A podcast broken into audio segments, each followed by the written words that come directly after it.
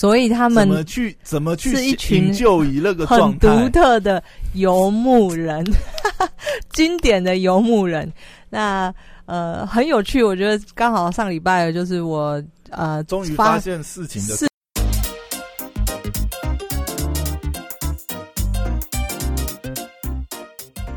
哎，准备好了吗？让我们听听姐在干嘛。Hello，大家好，我是肖凯丽。Hello，我是 Poya。欧亚，我今天想问你，又要问你，如果是你，哎、我打个岔，嗯，你一直说要推坑我电影，你到底什么时候才要推我？我们跨了两个礼拜，我还没推坑对啊上礼拜讲的那部电影。说要录电影，然后我先跟你说，我的电影的主角是呃 Vanessa Kirby，你听过吧？哦，好，不用了，没兴趣，pass 你知道这个人吗？我不知道哇这人塞是，谁。威尼斯影后你不知道？哦，你不要一直推我一些文青电影，我跟你讲，我我就文青没有那个天好，所以我又推，我又递延了，就是我今天打算我又来问一个，如果是你，你该怎么做的一个 example，好不好？所以我们现在开发一个新系列，叫做如果是你，叫做小凯丽，小凯丽的 各种疑问。对我的分享给大家，但是都是寓教于乐，就是我觉得这些东西都是有一些警示，哦或者是我希望传达一些事情给大家的。好，哦，OK，那呃，我今天分享给你的也是一个我的真实故事。那哦你知道血淋淋的教训血？呃，应该说是教训，没错，血淋淋，的确，这是一个值得让我滴两滴泪的这个。它呢是一个诈骗故事。好，你这么哎、你应该你应该先绕一下，不要那么早就把答案讲出来。没关系，就是今天我们要分享的，如果是你，你会怎么做？那它是一个真真实实的诈骗故事。好，那你看我真的很机灵吧？我你要从我这边拿走一毛钱，你看那些什么你都还没讲，我怎么知道有没有订阅订阅制啊，或者什么，就这些东西很难从我的口袋里拿到钱，那？只能证明你有客家人血统而已、啊。不，是，我也是很机灵的人，好吗？我就是，你看这个诈骗，比方说，呃，就是在其实，在我的观念里面，我觉得就是基本上，呃，朋友之间扯到借钱或者什么呢，嗯我呃，我的原则是我就当钱丢了。不是我，其实原则是不借。哦，因为我觉得这个太复杂了，就不是说我没有钱借你，可能三五三五千、三五万什么，但不是说我不借你。吓死我！我刚才以为三五三五千万，我靠，吓死我！我想说，哎、这样子我是不是要来借一下？好，那我就是这是我的原则啦。好嗯，那今天这个故事呢，我也想要告诉大家，就是我觉得呢，大家你想不想知道这个故事的结局？我想要告诉大家的是，你们遇到这种人，你们千万千万要小心，因为你知道我是一个好，今天你要先把故事讲完，不然不知道小心什么。好。没有小心，就是最后我结局会告诉大家，所以你一定要听到结局。那哦我本人呢是一个还蛮 international 的人，所以今天这个案例呢，它也是一个 international。他是个外国人，阿多啊，哎、你答。对了，对你答对了。好，哦，原来是个跨国诈骗案。故事的缘起呢，就是嗯在于，就是他是基本上这个人呢，你想象今天嗯，我朋友很少，但是我有几个很知心的朋友，他是有点像是我的心灵导师。在很多年以前，我们知道旅行的人呢，其实我开了旅馆之后，发现，哎、那些在自助旅行、在背包客旅行的人，他们他们并不是很穷的人，他们是一个很有智慧的人，在用他们的方式，在这个，有钱有闲才能够这个 每年出国个三四个比方说，肖凯丽，三四五个月，然后都不用担心生计这样子。但这个社会上，在这个地球在运转着，存在着很多这样的人。那我在我刚开始开旅馆的时候，还是很小一间的时候，像是在在做这个真的接待家庭那种那个阶段，刚开始第一年，我遇到了这个人。那第一年呢，我们跟这个客人的关系都非常好，就是基本上真的就像朋友一样。她是一个五十几岁的单亲妈妈，她女儿已经成年过十八岁了。那当时候她为什么会来到台湾？是因为她女儿曾经在台大交换学生念书，国啊？美国人啊。她是加拿大人，我们就称他为加拿大妈妈好了，好不好？好那他很酷，对他很酷。他在女儿十八岁，他就是那种西式教育。十八岁以前，我会好好的照顾你。嗯，但一旦你成年，你就 get out。自己想办对法，，你是你我是我，我们两个是一个独立的个体。我就耶，我 free 了，我要去做我想要做的事情了。责任到了。对，已了。你从今以后，你怎么样是你的事哎、情，所以他们是连大学都让你自己想办法这样的，大学没有资助一下，没有到他。对他来说，他哦就是就是可是，在他女儿还没，他带他，他用他的 view，他的他的呃思维带他女儿，就是培养他这个国际观念。比方说，他小时候他就会带着他女儿去欧洲骑单车环欧啊，嗯。或者带他女儿，就是他小时候他们家里也没有电视，他就是真的是那种很，他培养女儿就是就是家里没有独电视，独立思考，或者什么时代的人他们就是他就是这样，家里没有电视？对啊，很特别，就是还蛮多西方国家都是这样，培养他女儿念书啊，带他女儿就是我亲自。没有想到加拿大是这么落后的地区呢。没有，他不是在落后的地区，但是他就是特有的教育方式。那好了，我反讽，你现在不要那么认真。他培养他女儿成为一个蛮跟他一样，就是蛮独立，然后蛮蛮就是会独立思考的人。OK，他过了十八岁以后呢，就是呃，他就切断了嘛，就是他就已经告诉他女儿说，我可以给你任何精神上的支持，但是就是基本上，如果你要什么金钱什么呢，那这个都呃，抱歉没办法帮助你。所以他成年之后呢，他女儿成年之后，他就耶，我 free 了，我要开始到各个国家旅行了。然后他就到处当背包客这样子哦。对他背包客也蛮特别的，就是他这个在一个国家，他不像我们可能旅行几周，他就是住下来，短则半年，长则一两年都有可能哦。那他没有老公吗？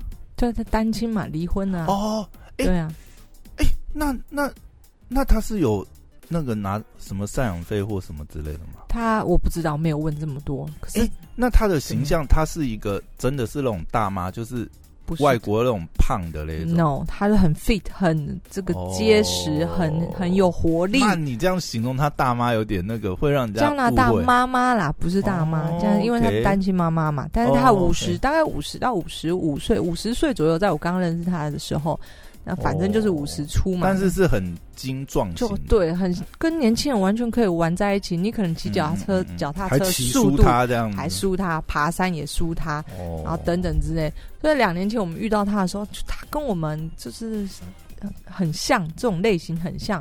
那他又是一个很有智慧的人，那嗯所以基本上那时候，其实他住在台湾的时候，我们的互动很多。那他也是一个，你可以认识他。他们这种人呢，就是呃，他们很会照顾自己，他们从来不需要你担心。就是所以跟你上次介绍了部影片的主角有点类似。哪一部影片？你上次不是介绍哦，对对对，对对对对，他就跟那个影片主角没。错一模一样。我看那部电影的时候就讲到这个诶一模一样那部片叫什么？那部片叫《流浪》，什么什么流浪？不是吧？那部片叫《流浪什么》吗？对你自己推的，你都忘记片毕竟名我是？金鱼脑，就 你那个时候还跟我讲很感动，然后 赵婷的感动没几个月就忘记那部没有忘记赵婷执导的一部电影啊，就是大家去可以看一下这部电影。那里面的那个呃那个人女主角游牧人生呐、游牧人生，差这么多，我就想说，我们记得明记得那个片名是什么人生。里？面那个女主角呢，就嗯。跟我在形容这个加拿大妈妈是，你就一模一样、哦大家可以去看一下《游牧人生》，这样就可以非常会照顾自己。他们人生当中不需要什么大钱，对他来说，他能够维持他的生活，他只需要简很简单。他们就常常手做吃的，就自己家里做，或者是他最需要钱的可能是抽烟跟喝咖啡，就这样。但是他这样子动不动就去别的国家旅行个半年、三个月之类的，其实这些不需要什么钱、他怎么工作？他之前工作有存那么多钱？我说了嘛，就是他们工作了这么久，当然有一点点积蓄啦，一点点。对，那因为他不需要花什么大钱，再加上呢，他们这种人就是贩子我泛指这些这些人游游牧牧人生的的这些人，族群就嗯像你电影里面看到，他们到一个地方，他会想办法生存，他会找工作。他会打黑工，也不叫打黑工啦，对于他来说呢，比方说他在台湾的时候，他在做的兼就是兼职教英文，对，可是他哦，可是他是呃，他在加拿大的时候是真的是合格的教师，你就把他想象成师范大学毕业有合格教师证的哎教师。但是这样应该是不合法吧？他在台湾私底下 one by one 家教，也就是反正法律边缘灰色这个不是重点啊。好，就我只是我在形容他在一个地方，我不晓得你讲的诈骗跟这有没有关系？他他他们这些游牧人生在在落地一个地方的时候，他们都会想办法，至少呃有一些基本的收入。对他而言，相信我，赚钱已经不是他们这一生的目标了。嗯，对，所以像在台湾，他就是可能教英文。他居住在伦敦的时候，他告诉我说：“哎、我找到了一个工作，是在脚踏车店修脚踏车，街边。然后对他而言，他很开心，他非常喜欢这这个工作。原因是嗯修脚踏车店的人都是来修的人，都是当地人。对他来说，他要快速在那个地方认识当地人是一件很好的事情。哦，对所以你可以就举这个例子，就是想要告诉大家说，对他们来说呢，呃，赚钱赚大钱他怎么很快速的融入融入当当地，了解当地生活，真的跟当地人混在一起朋友对是什么的？这个是他们呃，对他来说，他要在居住这个地方最大的目的嘛，他要嗯就是当地化，他想要认识当地，认识这个国家，这是一个很快速的方法。那他在台湾的时候，想当然了，我们互动非常密切嘛。嗯然后他离开台湾之后，他陆陆续续住过大概呃好几个地方，比方说他选的，他每次选的地方都还蛮酷的。嗯比方说，他曾经住过意大利的西西里岛，这是一个黑手党聚集的地方，跟我们想象的意大利不太一样哦。那，个时候就兼职当舌头，有可能哦，还真的嘞，抢一把枪做那个武器贩卖这样。嗯那他就到那边，那他你知道他都选这些很特别的地方，意大利你这好好的大城市不去，他就很刻意要选这种真的很 local 意大利的那个地方，他就跟我说西西里岛很少人会说英文，那他去他要讲什么？他们有他的生存，他就会开始学当地语言，哦，他就会开始，这就是他的生活的乐他来趣啊。台湾，他他是后来有学会中文的，这他的学不是去学校学，他就是跟当地人互动。我我的意思说，举例来讲，他在嗯台湾的时候，他是会讲中文的吗？他不会讲一点点，OK，对他就会说一点点，就是类似像这种东西，呃，点餐我要一份，没有那么多。可是那个对他来说，嗯呃，中文跟中文比较难学啊。可是对，因为他母语是英文嘛，所以英文其实到了欧系国家，基本上都会通啦。呃会比较容易入手。嗯，好，所以我说的，比方说到西西里岛，比方说到他会到伦敦居住，因为他西西里岛结束之后，他跟我说，他真的有一点想念讲英文，哦，大城市之类的，讲英文，因为他母语是英文，所以他就跑到了伦敦去居住了半年。然后下一个，他还曾经居住过乔治亚。乔治亚是一个中亚的一个很穷的一个国家，它是一个共和国，不承认台湾，因为他抱中国爸爸的大腿。嗯所以他到那边去体验一下在乔治亚生活是怎么样。OK，好，那他离开这几年呢，我们陆陆续续，我们每几个月，大概两三个月，我们会做一次视讯电话。那我跟这些不在台湾、不在身边的呃知心朋友，其实我大概都是这样的模式。我其实隔了一段时间，我就会跟他们视讯电话，分享我们的故事，嗯然后想法是什么。那包括，因为他常常有一些很很智慧的一些建议，他的人生的哲学在告诉我事情，所以嗯呃，我觉得他他算是我一个心灵上的支柱。我听到现在，我还是觉得今天好像是《游牧人生》第二集。你的重点到底在哪里？快重点快点点快到好，然后呢，就是我们两三个月就是见一次面，那他又是一个，他就会告诉我说，哦，我现在已经居住下来，找到一个房子，还会视讯给我看房子里面怎么样。然后他今天在路边捡了一只流浪猫，他是一个很爱护小动物的人，嗯，所以他陆陆续续最经典的，他大概嗯养了四只流浪猫。嗯，但是他这样子跑来跑去，他怎么养？对，他是一个很有爱心的人。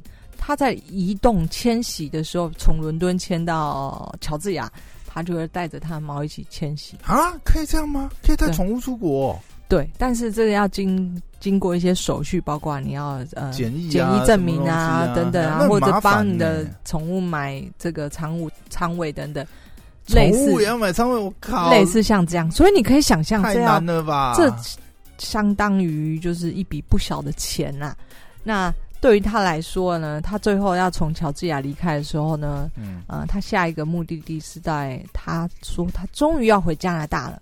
可是这个人也很酷，他不是回到我们他的出生或者是以前居住的地方，他选择了一个加拿大东岸的一个小岛上去居住。嗯哼，所以他就带着他的四只猫，然后他全身的家当只需要两个背包，嗯就可以解决他的家当嗯。但反而宠物对他而言是他的这个最大的负担嘛，所以他也成功搬迁过去了。好，那一切都安顿好之后，两年前在农历年的时候呢，大概是那时候，我收到一封很长的讯息，那他就告诉我说，嗯呃，我翻译一下给大家听哈。他就告诉我说：“嘿，你最近好吗？就是，呃，我需要，我要跟你说一件事情是，他其实是很难启齿，可是他觉得他不得不，因为他现在正经历一个很大的困难，这是他这一生当中没有想过的。嗯哼，那他就说他必须要跟我借一些钱。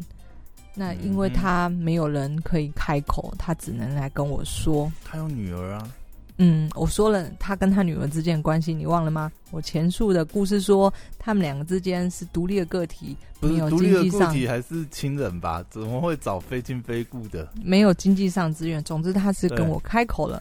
他就说，他现在到了一个新的地方，他虽然现在已经正在工作了，但是呢，薪水外国人薪水是两个月之后才发，所以薪水是两个礼拜之后他才会拿到。但是他现在已经基本上快要弹尽人亡了，就是他已经很久没有吃好好吃一顿了。那他来说明说，因为这次的搬迁呢，就是一个人带着四只猫，已经花掉了他的大部分的储蓄，对，所以他非常希望我的帮助。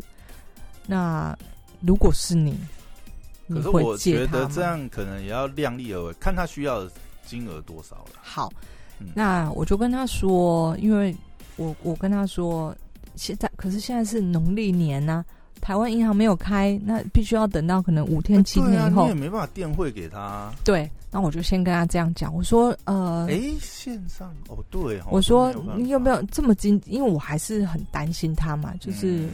嗯你绝对会担心你的一个好朋友，所以我说你要不要先，我有没有其他方式可以帮你，或者是怎么样？他就说他现在的方法是他工作的时候有公餐，他就尽量吃饱一点，那就撑过一整个这个时间。他是在那个时候是在什么农场之类的？他在一个非营利组织里面工作。好，哦那总之他就是跟我开，他说他这他觉得很有趣的一点是他这一生当中帮助过无数的人，他很容易去跟人家互动，跟开导人家，所以其实他很受大家欢迎。那所以他其实可以开口的对象应该蛮多的。可是他提到一个重点，他说呢，嗯这些人其实大部分是年轻的人，没有那个能力来帮他。那哦他现在真的他不知道，他觉得嗯、对我很抱歉，就是他想到的人，我不幸运，他想到我，就是他唯一能够开口。那你可以了解到游牧人生这些人，我们看电影知道，其实他们的朋友就是比较没有永久永久性的，比较是这种萍水相逢这一段时间这对样。，那呃，你也会也能理解这这种人，他如果假假设他要跟以前居住他的以前加拿大家乡的人开口，可能也很难开口，因为那他已经离开了好几年了，对，所以我就想说，嗯，那真的，那我就最后他又再次强调说，他真的，呃，他就是嗯、希望我能够帮帮他这样。那我就说，所以大概是他在加拿大两个月的生活费。如果照他这样讲的话嘛，他就是想要大概先借资个两个月的生活费，两个礼拜这个薪水就两个礼拜的生活费。嗯嗯那那个金额应该还好吧？嗯，好。那嗯如果是你，你会借吗？可是照你的形容，如果跟他关系是这样，真的非常好。如果是这样的关系，可能一个也是想说借借他，就就也没打算要回来之类吧。他如果不还，可能就嗯。但是这个里面，因为我觉得。你如果是这样的情况不借的话，感觉就是直接把这个关系切断。嗯嗯。可是借了，当然这关系也有可能不在，但是至少就是情谊嘛，一场这样。好啊，如果是你，你会借对不对？那应该会比较倾向借，因为就是呃，大不了就是就是钱拿不回来，这个钱就是可能就是如果他真的怎么样，对你来说，如果一个一个哎，这样有点不好意思。我想说，一个你很好的朋友，你愿意借多少？好，我会公布我的答案。那个就是那个就是我会，因为你这个故事很明确嘛，那算得出来，这个应该不会是太大的数字。因为他讲太大的数字的话，这个就有点奇怪，因为他是他是领这个双周薪嘛，所以他顶多就是挡这一段期间。那那真的要讲那。他因为如果照你这样形容，其实他的那个生活开销应该不算，应该是不算大，就是他应该也不会要求一个很夸张的数不过这个你知道，刚搬到一个新的地方，租房要押金，要什么，要很多他连那个都开口这样子哦。他没有讲这些，但是呃，我故事开头我就讲了，就是这是一个诈骗案件，所以想当然尔当，最后我借了，就是这有违我的这个。原则，最后我借了，我跟他说，但我跟他说好，那我转账一千美金给你，一千美金大概是三万出这样子，大大家就把它想成三万台币。好，那我就转借过去，就是我就转给他了。我就是那时候已经最后一天了，十一号了，就十二号银行开门，我就说哦好，那那个他就说没关系，我可以再多等一天，就是好，那我就说。我其实也询问我家人这一笔钱，因为他同时认识我家人，我就说这个我们要不要借呢？那最后我们决定借，是因为就像你刚才说的，我们保持着这个钱没有收回来就算了。那以我对他的认识，就是我觉得，他这他这个人品绝对会还的，而且他也说，除非他也遇到了什么。不过我觉得，如果他真的遇到什么，嗯。很大的困难。如果是这样的关系，他应该是要老实跟你讲就好了。对啊，对对，他不用编一个说哦，他是因为怎么样怎么样。所以所有的东西你都会觉得这是真的，因为以我对他这么多年的认识，嗯，这绝对是真的嘛。那他在回信当中也会告诉我说，虽然他没有办法预期多快速能够还我，但他猜至少需要几个月的时间。几个月？对，因为他们做那种工作，当然不可能赚太多的钱吧？你就把它想象成，但是他可以分期还你啊，对他不用一次全部还。我说，但是我觉得他写了出来，就至少他告诉我他想，或是可能他心中的想法，可能想的是说。因为如果金额太小，那个转账都有手续费。有可能，因为我转过去转个十次的话，靠，我们几十趴了。因为我转过去会费大概就是四五百台币之类的，一次一通电汇啊。这样的话，大概也是四，哇靠，四五趴哦。嗯嗯，对，那也所以就是，然后我就说，因为其实真的太好，你也不舍得去催他啦。那所以我借出去。然后当钱到账的时候，他很开心的回信告诉我说：“他收到了，收到了。那他真的很久没有，他今天去这个超市买了一些东西回来，他已经很久没有这个煮东西吃，他觉得很开心。那对我来说，一个你的在乎的朋友解决临时的困难，其实我也开心，他至少能够生存下来。然后他就很感谢我，大概救了他的性命。好，那。”就结束之后，他就告诉我说：“哦，他收到我的钱，这是最后一封讯息。一年之后，嗯，一年之后，然后中间你们都没有联络上了，都没有回音哦。你有传讯给他过？这一年来，我觉得呃，我没有传讯，你没有主动传讯给他，我也没有催钱，对，都没有，都没有。那但是他也没主动找你，没有，对，OK。好，一年之后呢，遇上了这个 COVID nineteen 二零。二零年这个三四月的时候呢，那这正好是我接完他前一年以后，然后呢，我就写了一封讯息给他，我就跟他说，我也没有催钱，我就说现在因为这个疫情关系，我们正处在一个很艰困、缥缈对很艰困的时间点。那这个觉得还蛮伤心的。这样，我就是写了一个简短讯息给他，那从来也没有回讯。然后呢，他的 Facebook 偶尔会更新，偶尔人家在他墙上贴文，他会按赞。所以这一年里面，其实他是有出现在 Facebook 上面的。哦，所以他还是有活着。对对，但是很偶尔，就是他已经。那你认识他女儿吗？对，我认识他女儿。所以在我对我来说呢，这其实这整件借钱的事件，我没有太积极的去追回来。于是前几个上个礼拜呢，因为一些事情，就是就是伤害了我，就是一些我很相信的人伤害了我的心，所以我又开始想起了这件事情。然后我想说，哎，我就很想去。探探究到底发生怎么样？对，到底他是不是我想？你问了他女儿是不是？对，我就写信问了他女儿，我就说：“嗨，你记得我吗？我是谁谁谁？不知道你。我们曾经在台湾碰面，跟着他妈妈还有他一起去花莲玩，所以我觉得印象应该会记得。我就告诉他我是谁，在哪里认识你的。那我你妈妈还好吗？我很久没有听到你妈妈的消息了。那他也没有读我的消讯息。”那我想知道他还好吗？这样我也没有提到这个借钱的事情。我懂，我懂，因为因为也很有可能，假设他真的有出什么状况，对好，那过了几天都没有回我，他女儿也没回你讯息，对，非常的惊讶。好，直到今天早上我起来看到他女儿回信给我了啊，让我更证实这是一桩诈骗案。他女儿说。嗨，你好吗？我当然记得你啊。他就说，我刚刚已经写信给我妈妈，让她知道这件事情。他最近其实都不常用 Facebook，所以没有及时看到你的讯息。但是，呃，我我已经告诉他了这个状况，就是就是告诉他你在找他。然后他说，我一直都有跟我妈保持联络啊，就是他现在很好，你不用担心。那。呃，我相信他应该会很快尽快跟你联络的，然后就这样子，这封信的内容，然后就哐，哇塞，嗯，这个封讯息代表着我的猜测是真的，他是一个诈骗，就是他诈骗你，他没有打算要还钱，在我的心理上，就是这是没有打算要还钱，就是我觉得啦，那。这个故事我推出两个，那他会是一直这样子生活的人吗？对，我想要告诉大家的重点来了。为什么我想要分享这个故事？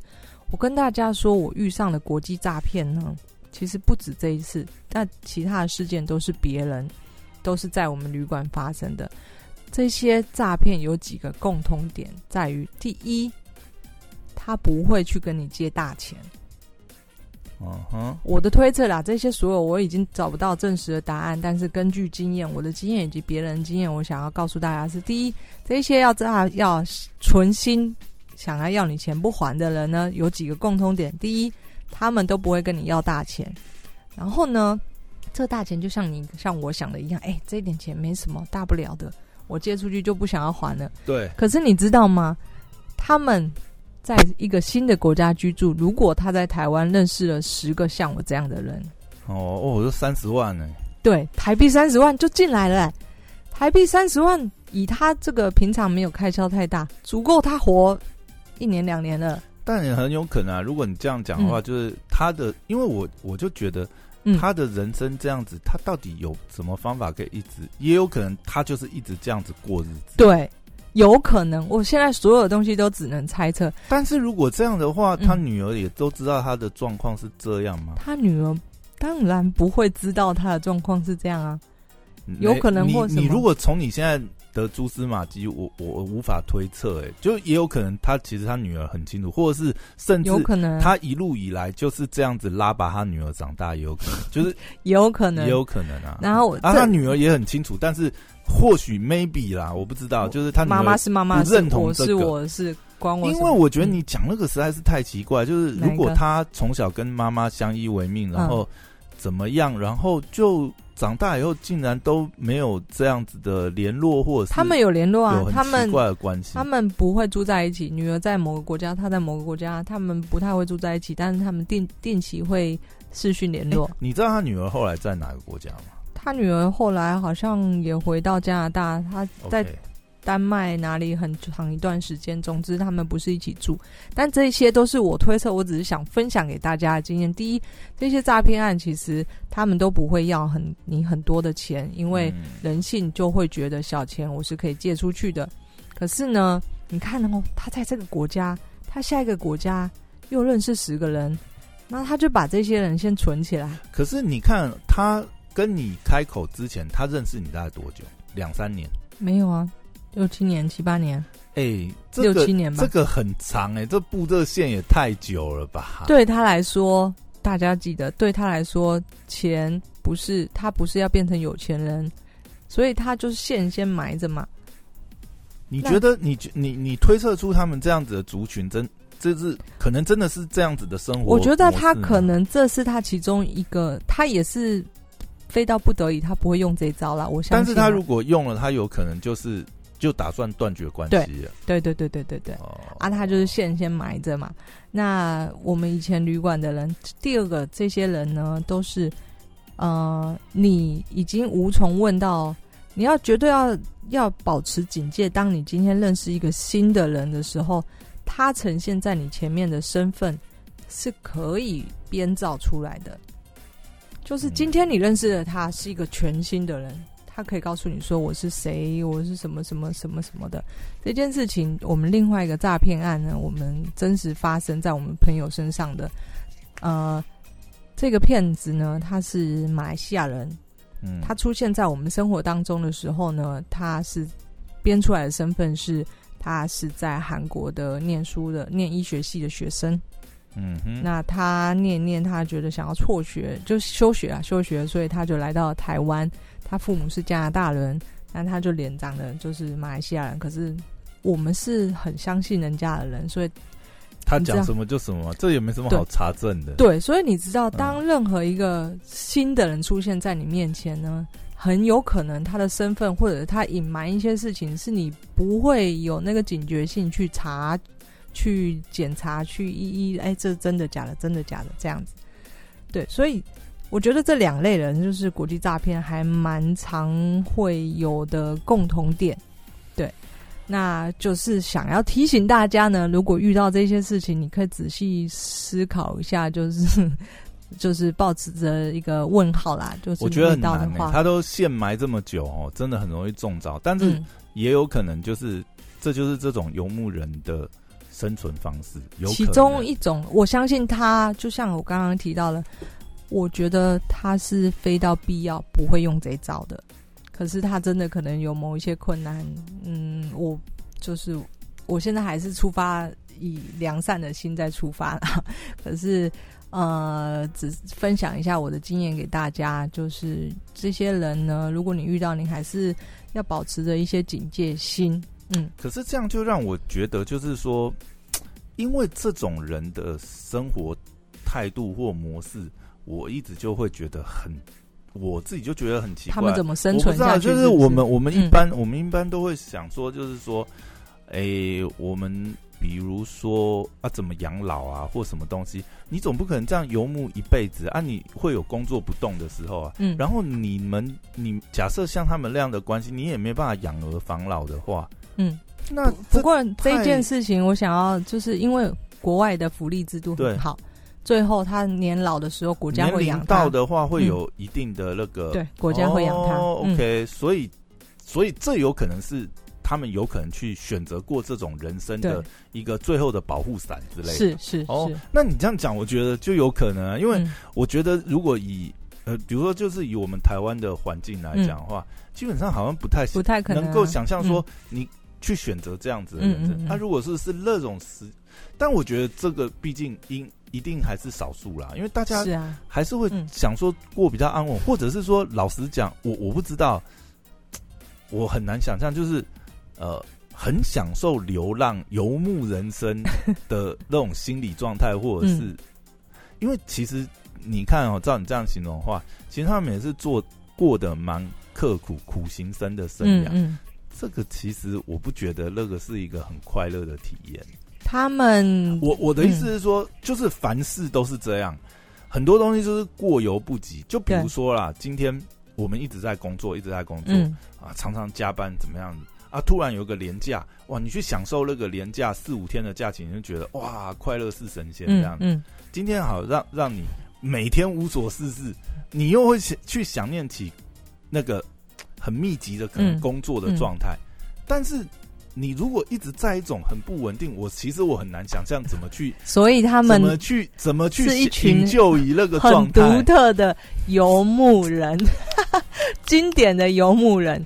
那呃很有趣，我觉得刚好上礼拜就是我呃终于发现事情的事情发生了很久，但是我就去证实一下，那我也只能说自己蠢啊。只是就是分享，对啊，分享这个故事给大家。希望如果你以后遇到这个，呃，很难吧？这 这也大概你也是经营这种情侣相关，怎么怎么遇到这种人啊？天哪，太难了吧！好，把握一个原则，尽量不要跟人家有金钱上的往来。OK，谢谢大家，我是肖凯丽，拜拜，拜拜。